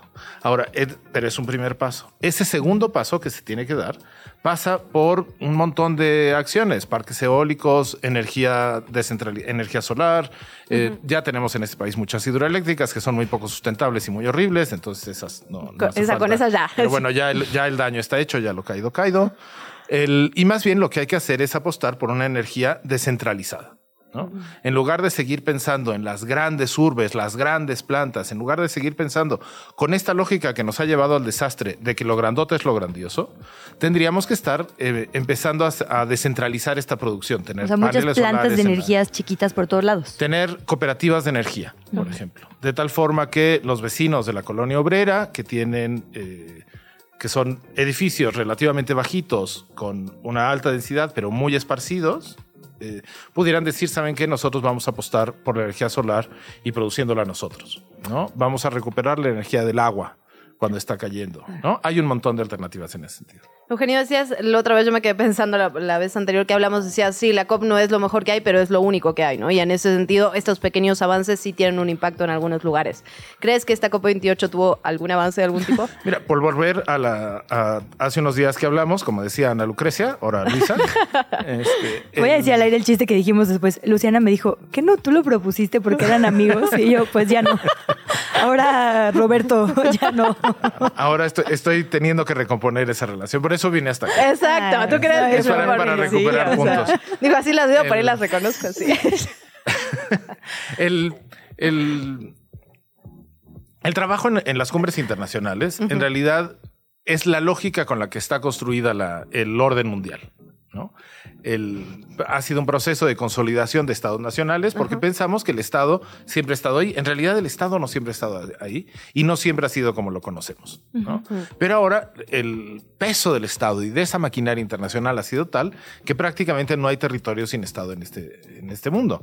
Y donde hay algún territorio se lo considera un Estado fallido y es un, y en realidad no es el sueño de la anarquía de los Flores Magón, sí. sino que es más bien un, un estado como de como postapocalíptico, ¿no? Uh -huh. ¿Cómo se juntan esos países? ¿Cómo se ponen de acuerdo? Uh -huh. ¿En qué términos se ponen de acuerdo? Se pensó, los juntamos a todos en un enorme foro y a partir de ahí eh, manejamos más o menos las cosas, garantizando el poder de ciertas grandes potencias, que es el Consejo de Seguridad de Naciones Unidas, pero a partir de ahí nos vamos. Ahora, uno de los problemas que tiene la cumbre, y en eso Ana Lucrecia tenía razón, el, es que el... Ah, bueno, me reí porque asumo que yo soy Ana Lucrecia sí, esta sí, vez. Sí. Ah, okay. no, todo, todo eh, puede pasar. Podemos responder las dos también. En eso creo que Luisa tenía razón al señalarlo, es que tenemos demasiadas esperanzas en un sistema que muy probablemente ya está caduco. ¿no? ¿El, ¿El problema, capitalismo? No, ah, en ese, en ese yo no tengo ninguna esperanza. Pero buen, día, orden, buen día, 8 de la mañana, 36 minutos. El, el orden general. Que Pedro tiene, lo puso sobre la mesa, no fui yo. El, el, orden general del mundo responde a una lógica que ya se acabó. ¿no? Y específicamente en materia climática, se está copiando un esquema eh, que había funcionado muy bien, pero con otro gas. ¿No? Mm. Con los gases que rompían mm. el agujero en la capa de ozono, quienes, te, quienes ya tenemos edad para haber usado un disquete eh, y un cassette, recordamos el escándalo. ¿no? Sí, yo me acuerdo que te decían, no uses desodorante en aerosol porque eso es lo que rompe Exactamente. la capa. Los, eh, sí. La capa de ozono la rompían los, eh, unos gases, hidroclorofluorocarbonos o clorofluorocarbonos, eh, que eh, estaban en aerosoles, en aires acondicionados, en refrigeradores y en muchos productos químicos.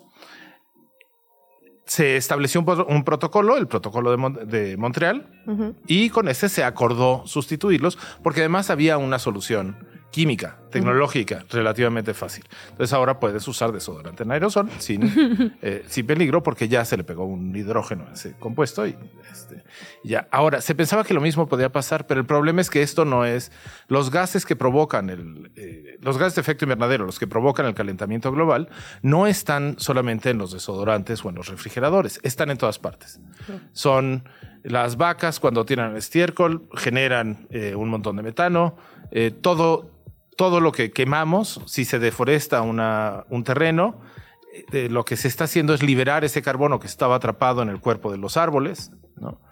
Y además, el uso de los combustibles fósiles está en el corazón de la economía capitalista. Entonces, mientras no cambiemos en gran medida el, no solo el uso de combustibles, sino la lógica de la economía, no vamos a llegar muy lejos. Solo nos tardamos tres meses en que alguien llamara a derrocar el capitalismo al aire. Para mí es una sí, meta cumplida. Me puedo retirar. Ah, no es cierto. Así, drop the mic, bye. No, Ahora. Eugenio, perdón, nada más ahí. Es que esto me parece fundamental, digamos. ¿Y por qué? Es que lo mismo que en otras discusiones de la ONU, ¿no? Como que decimos, ¿por qué los malos siguen ganando? ¿Por qué siguen colándose esas agendas? ¿Por qué no hay veto cuando potencias económicas tienen estos conflictos de interés? O sea, ¿qué tendría que pasar para que la COP fuera un espacio verdaderamente para lo que se diseñó? Realmente es muy difícil de, de saber porque efectivamente el problema es que ya llegamos al punto en el que es innegable, ya se trató todo lo demás. Es innegable que tiene que cambiar la lógica económica. ¿no? Mientras no se controlen los capitales financieros, que necesitan acumularse en, en edificios, ¿no? no sé qué porcentaje, cuántas decenas de puntos porcentuales de la vivienda o de los eh, departamentos de oficinas nuevos en la Ciudad de México están vacíos. Sí. Pues eso es porque el negocio es la construcción, no la venta. Y eso es negocio porque hay unos capitales financieros que necesitan acumularse en, en forma física, ocupando un terreno, y al acumularse generan un montón de gases de efecto invernadero. Es que tengamos en cuenta que la humanidad ya rebasó el punto en el que lo que ha sacado del subsuelo y ha puesto sobre la Tierra pesa más que todos los seres vivos que hay en el planeta. O sea, todo lo que es, es básicamente cemento, grava, concreto, eh, acero. Eso ya hay más en la Tierra que todas las gallinas, reses, insectos, bacterias, ballenas azules, seres humanos. Sí, y no es como que se va a ir a ningún lugar, pues, o sea, porque no, no es como las gallinas, reses, nosotros mismos que literalmente nos reciclamos con la materia orgánica. Eso tarda y eso no es algo que haya ocurrido por siglos, no fue un proceso paulatino, es un proceso que ocurrió precisamente cuando inició la globalización financiera. Es ahí cuando se dispara este proceso de acumulación y cuando se disparan también los gases de efecto invernadero tan brutales que tenemos. Porque ya veníamos mal, pero el siglo XXI ha sido desastroso. Y hay que recordar que estas cumbres al final son los estados, digamos, reuniéndose. o sea, se representan a sí mismos, pues, ¿no? Como hay, hay pequeños actores que pueden jugar ahí de alguna manera tratando de sobre todo en Naciones Unidas, ¿no? Tratando de ser un intermediario, pero es un club de estados, ¿no? No, no hay más. Ahora, en principio esos estados son representantes democráticos, ¿no? con todas las comillas que puede tener el tema, y entonces deberían estar velando por esos intereses. Pero eso viene muy enfrentado con un montón de, problemas. No es solamente que hay un montón de gente muy tonta que niega el cambio climático en Inglaterra, en Estados Unidos, en, en Australia, en, muchos sitios, sobre todo en el mundo, en el mundo más rico, sino que esos, esos estados se ven ante el problema de decir, oye, si vamos a desactivar esta economía de la que depende tanta gente, ¿qué vamos a hacer con ella? Y la idea de decir, vamos repensando la forma en la que hacemos economía, no para generar ganancias, sino para generar empleos, no para generar cada vez más ganancias y cada vez más crecimiento, sino mayor bienestar. Sí, es pedirle a los ricos que redistribuyan, tal cual. Pedirle a los ricos, que son además los grandes responsables de esta crisis, esta clase global de la que hablábamos eh, hace algunas semanas, pues es muy complicado. Hay que ganarles. Es algo que, que ese es el problema. Ahora, a ver, literal, Eugenio, no hay puntos. no hay puntos medios, digamos, no hay pequeñas victorias. Sí, yo, déjalo hablar, que incendie todo. en, esta, en, este, en esta COP creo que podemos estar eh, bastante tristes en general. Ha habido algunos avances, por ejemplo, en el tema del metano, que es un gas eh, que su potencial de calentamiento por su estructura química eh, puede ser, eh, es 20 veces superior al del carbono. O sea, una molécula de, metano en la atmósfera guarda decenas de veces más, eh, más calor que el carbono. Entonces, controlar las emisiones de, metano nos ganaría tiempo. Entonces, ha habido ciertas, ciertas medidas, ciertos acuerdos que se han tomado ya que permiten lidiar con el tema del metano. Que además el tema del metano pareciera que sí tiene ciertas soluciones tecnológicas. Es un gas que por su uso y por su estructura económica, por la estructura económica de su uso, no, no, la del gas mismo, se puede tener soluciones tecnológicas que pueden adoptar los países. Entonces es cosa de decir, oye, ¿sabes qué? Pásame tú la tecnología y yo te la voy a comprar a tanto, o eh, vamos invirtiendo todos a la par para que no tengan estas desventajas, ¿no? Vamos eh, usando ciertos otros gases, vamos haciendo que las vacas coman, ahí no me acuerdo qué qué hierbas si se le da de comer a las vacas, que no les gusta tanto, se baja un poco la productividad, pero bajan también muchísimo sus emisiones de metano. Entonces, hay ese tipo de soluciones tecnológicas. Entonces, tenemos un respiro antes de que venga la revolución social que quiere, que quiere Luisa. Tú la convocaste, yo solo asistí. Maravilloso. el zorro en el gallinero. Gracias a todos. si estamos aquí mañana, pues Eugenio, te invitaremos la siguiente semana. Exacto. El zorro en el gallinero o el petróleo a cargo de la COP climática en pie de página bueno, la verdad es que la copa ha sido motivo de harta columna por allá en Razones Verdes, entonces vale la pena leerlas todas. Muchísimas gracias, gracias por venir en bici también, dando ejemplo incluso a estas horas. No, muchísimas gracias a ustedes por recibirme siempre. Es un placer y muchísimas gracias a todos que nos oyen. Nos vemos la semana que viene, Eugenio. Te invitamos a seguir la conversación en redes sociales. Nos encuentras en TikTok, Instagram y Facebook como arroba que pasa. Y en Twitter desde la cuenta de Chilango, arroba chilango.com. 8 de la mañana, 43 minutos. Momento de hablar de otros temas un poco más alegres, un poco más esperanzadores. Vamos a platicar de la otra feria, 40 editoriales independientes que se reúnen en un solo lugar. Va a ocurrir casi que ya y está, vamos a platicarlo con José David de la editorial Gato Blanco. ¿Cómo está José? Bienvenido. Hola, muchísimas gracias. Muy bien. Gracias por la invitación.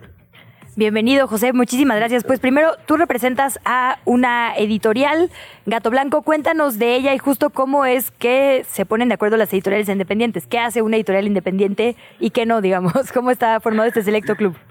Sí, sí. Bueno, pues sí, fundé la, la editorial, Editorial Gato Blanco, hace ya cinco años. Y bueno, pues somos una editorial que tiene un catálogo bastante ecléctico. Hemos publicado un poco de todo pero nos caracterizamos porque todos nuestros libros tienen algún elemento gráfico en su interior, ilustración, infografía, fotografía. Entonces, bueno, tenemos varias líneas dentro del editorial bastante marcadas, como es el libro infantil. Hemos publicado muchísimo libro de narrativa, novela, cuento y por ahí un par de libros de arte, de fotografía, pero pues también de poesía, ensayos, entonces pues hay, hay de todo, ¿no? Pues una editorial independiente precisamente se, se, separa un poco de estos grandes cadenas editoriales y pretende ser una propuesta yo creo que novedosa en una cuestión de una infraestructura pequeña, ¿no? De distribución, de almacenaje, eh, de alcance, de marketing, etcétera, ¿no? Entonces, bueno, pues hay una gran cadena en México, yo creo, de editoriales de este tipo y precisamente la otra feria es un evento que, tiene mucho que ver con ello, ¿no? Es, es un evento yo creo que a diferencia, por ejemplo, de la FIL, que acaba de ser de la FIL de Guadalajara, quienes son las protagonistas son las editoriales independientes, ¿no? Y pasa un poco al revés, ¿no? Más, más que quedes rezagado o, con un stand mínimo, con posibilidades pequeñas, o incluso fuera de estas grandes ferias, acá parece ser que es el requisito, ¿no? Eh, más bien quienes quedarían fuera serían estas grandes cadenas, ¿no? E, es el día que les hacemos el feo y nos juntamos las, editoriales independientes en este evento, ¿no? Que dura un día nada más, pero yo creo que está padrísimo. Y muy necesario. A ver, además de Gato Blanco está Alias Editorial, Antílope, Aquelarre Ediciones, Estate con Queso, nuestros amigos de Dharma Books, Editorial Mango de Hacha. Es decir, hay muchísimas, son unas 40. ¿Qué podemos esperar de este evento? A ver, primero, información así. Es el sábado y empieza a las 11 de la mañana, si no me equivoco. Es el sábado, ajá, en, Laguna, este edificio que además, bueno, yo con formación de arquitecto he seguido de cerca porque es un edificio bien padre, es una propuesta también bastante interesante en cuestión arquitectónica. Está ahí en, la Doctores. Este, y bueno, así es este, este sábado de nueve, de 11 de la mañana, perdón, a siete y media de la noche. Entonces, bueno, como mencionaste, varias de las editoriales que van a estar, eh, además, es un es la primera vez que participo yo con mi editorial, entonces me, he sorprendido gratamente de ciertas cosas, ¿no? Es una feria donde todas las editoriales vamos a tener un stand del mismo tamaño, es decir, todos somos iguales. Mm. Y además se sortea el stand, ¿no? No hay ninguna clase de, de preferencia para que tú tengas el stand de la entrada o el stand más grande o el stand mejor ubicado, entonces se sortea y creo que ese es un poco el aire, ¿no? la atmósfera que debe haber entre editoriales independientes, ¿no? Como una esencia de, que todos somos iguales y de que tenemos que juntarnos todos para hacer, digamos, un gran equipo para que el evento sea exitoso, ¿no? Claro. Entonces, doctor Erazo, número 172, en la colonia Doctores, sábado 9 de diciembre, entre 11 y 19.30 horas. Tú nos recomiendas obviamente ir a hacer el tour completo, ¿no? Conocer las propuestas de estas 40 editoriales, aprovechando que están en un mismo lugar. Sí, sí, totalmente. De hecho, eh, hay algunas propuestas que no son editoriales como tal, pero bueno, tienen el carácter también de, de, estar en el gremio de, lo independiente. Hay algunas librerías, por ejemplo, Orion Kids, que es una librería que está ahí en la Roma, al lado del, del Cine Tonala, que bueno, pues es una librería infantil, pero pues se caracteriza en recibir editoriales independientes, ¿no? Está la misma arquitectura, que si no tengo mala información, es una librería dentro de Laguna, que se enfoca en libros de arquitectura, ¿no? Entonces también van a tener sus stands, y eso me parece interesante porque son parte de este círculo que hemos, que hemos armado las editoriales independientes, o en el que nos hemos añadido las editoriales independientes, y que van a estar haciendo parte, ¿no? Hay un par de editoriales que van a participar que son foráneas, una editorial de Argentina, una editorial de Colombia. Entonces, bueno, pues sí, obviamente que se den todo el tour. Yo estoy seguro que van a encontrar librazos eh, de lo que quieran. Entonces, este, pues además para que compren sus regalos de Navidad que ya viene. Sí, eso, eso haremos entonces. Temporada perfecta justo para hacer ferias Sí, del libro. Maravilloso, José David Bernal, muchísimas gracias de verdad No, por toda la información. Ahí andaremos este sábado, ¿eh? Perfecto, ahí los esperamos, sí, sí, cáiganle. Un abrazo grande. La tecnología no es tan complicada. 1-0. ¿En qué chilangos pasa? Un espacio de apasionados por la vida digital. 8 de la mañana, 49 minutos, momento de hablar con Dani Quino sobre tecnología y sobre riesgos que no sabía que teníamos, pero que Dani sí lo sabe. Dani, ¿cómo estás? ¿Cómo están? Buenos días, chicas. Ya estamos muy navideñas, ¿no? ¿O qué? Siempre. Ya, ya. Bueno, no, Luisa no siempre, Luisa en las fechas. Yo desde el primero de diciembre, como Dios manda. Insisto, hay que ir festividad por festividad, mi Dani. ¿Tú qué nos tienes? Buen día.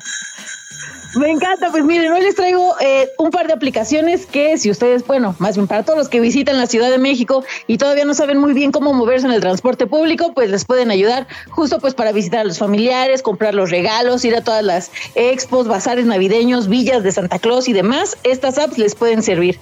La primera es City Mapper, se llama eh, pues ahora sí como ciudad y, mapa, es con doble P. Y esta aplicación lo que tiene es que te va a salir todas las rutas disponibles que sean, eh, las puedes decidir para que camines menos o si prefieres usar el taxi o si prefieres una bici.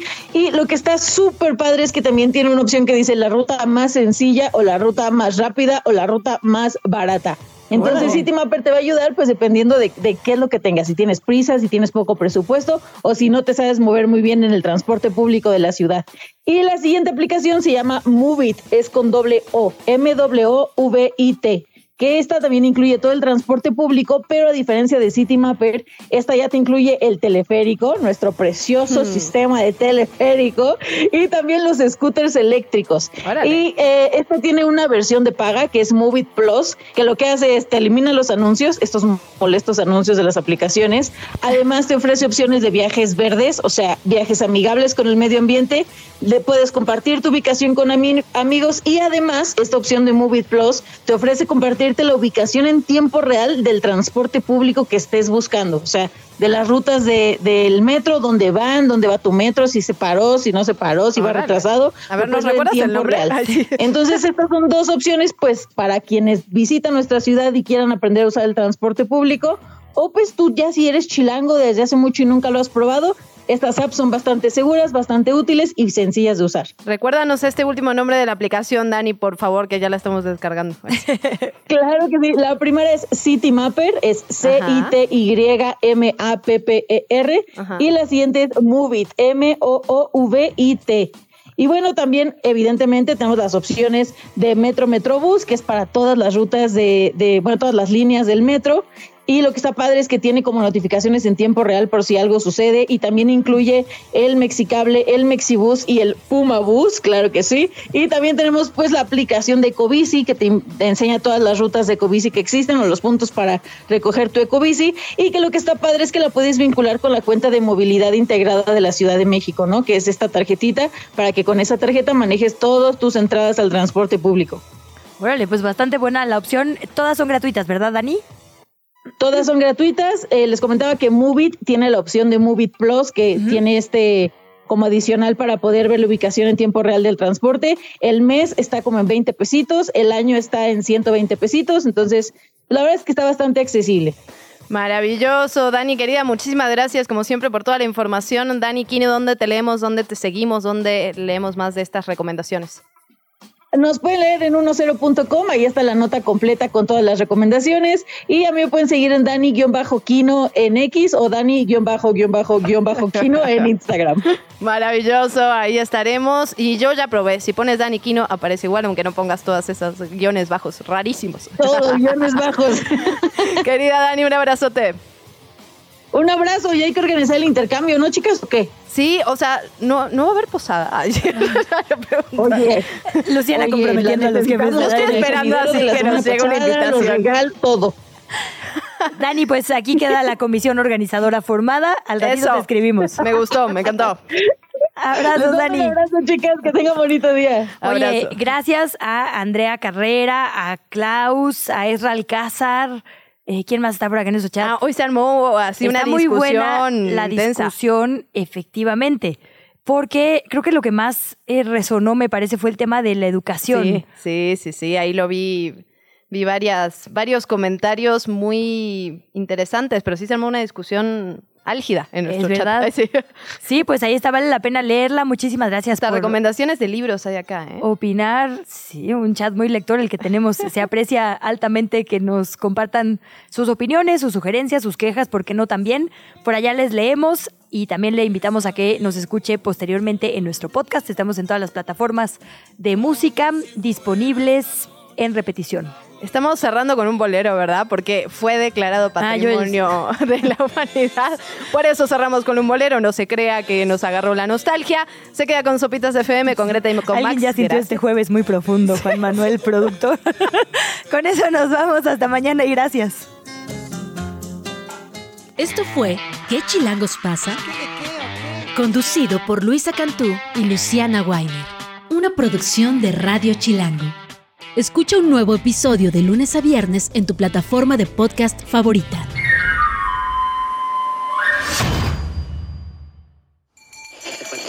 Radio Chilango. La radio que... Viene, viene, ¿eh?